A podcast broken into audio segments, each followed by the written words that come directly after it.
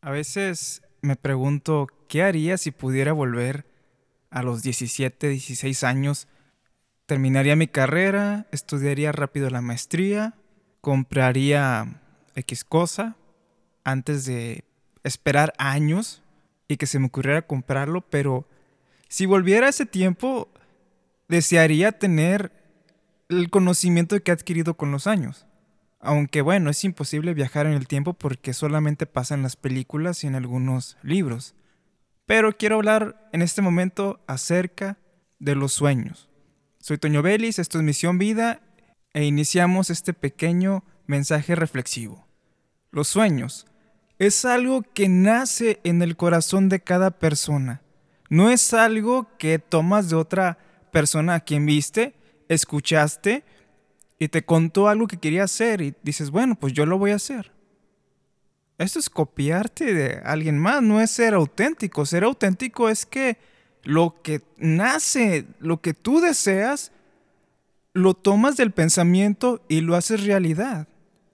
Ahora, ¿por qué esa introducción de regresar a los 17 años?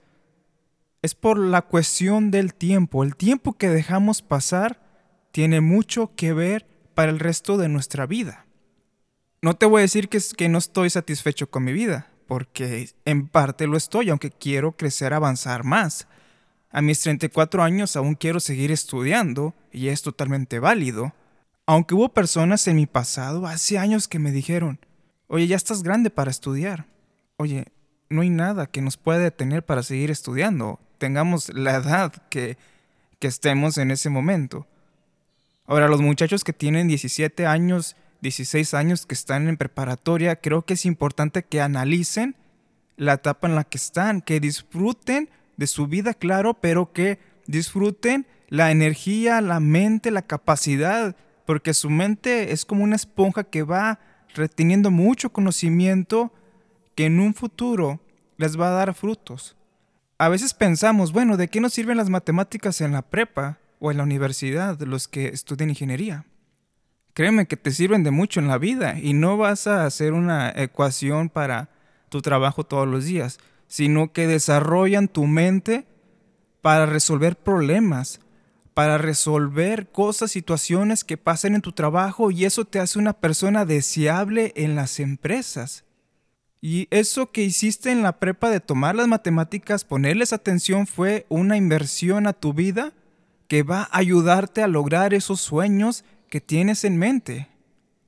Hay que disfrutar cada momento y siémbralo, siembra cada conocimiento que venga a tu mente porque si tienes un sueño, no sé, que quieras ser maestro, que quieras ser médico, arquitecto, astronauta, quieras ser escritor, lo que tú desees ser.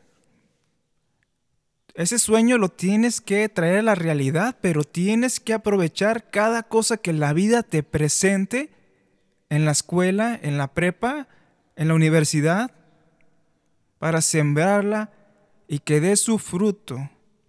Eso es también amor propio.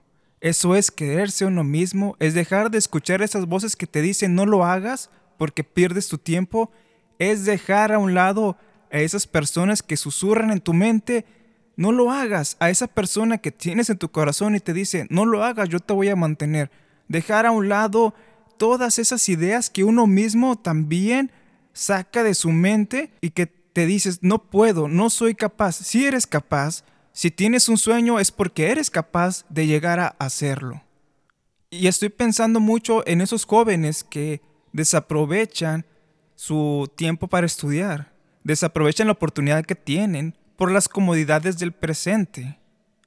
Ahora imagínate que estudiaste, te preparaste bastante, sacrificaste salidas, sacrificaste vacaciones, y estudiaste la carrera que tú querías. Y de repente la vida te empieza a premiar, y no solo con lo económico, sino con la realización personal, que después eso va a traer añadidos como una casa, un auto, muebles, ropa, lo que a ti te gusta. Pero la importancia aquí es que esos sueños te van a ayudar a tener una plenitud de vida y vas a ir creciendo día a día. Ahora, repito, esos sueños que nacen en tu corazón son como un fuego, un combustible que te van a levantar, te van a ayudar a sacarlo hacia el exterior, hacerlo real, que ese sueño sea palpable y toma ese fuego y sal adelante. No flojees más. No estés cambiando las fechas de lo que tienes que hacer. Invierte ese tiempo en la escuela, inviértelo en el estudio, porque el estudio sí te va a ayudar mucho. Vas a entrar a la universidad, viene el tronco común, viene materias que no tienen nada que ver con tu carrera. Tómalas todas, porque todas tienen un conocimiento que un día lo vas a aprovechar. Vas a ser una persona importante en donde estés. Vas a ser un gran líder, un gran ciudadano de provecho para el mundo, pero un ciudadano que está logrando sus sueños, que desde abajo te va a ver la gente que antes te decía que no vas a poder hacerlo y tú desde arriba en algún momento vas a ser también de bendición para ellos y les vas a ayudar con toda humildad y tu corazón va a estar lleno de alegría porque lo lograste. Ahorita lo ves difícil y ves las comodidades que tienes ahí, pero sal de esa zona de confort. Da ese paso, ese brinco de fe para que llegues a esa meta, a ese sueño que tienes. No te detengas porque tus amigos lo dejaron.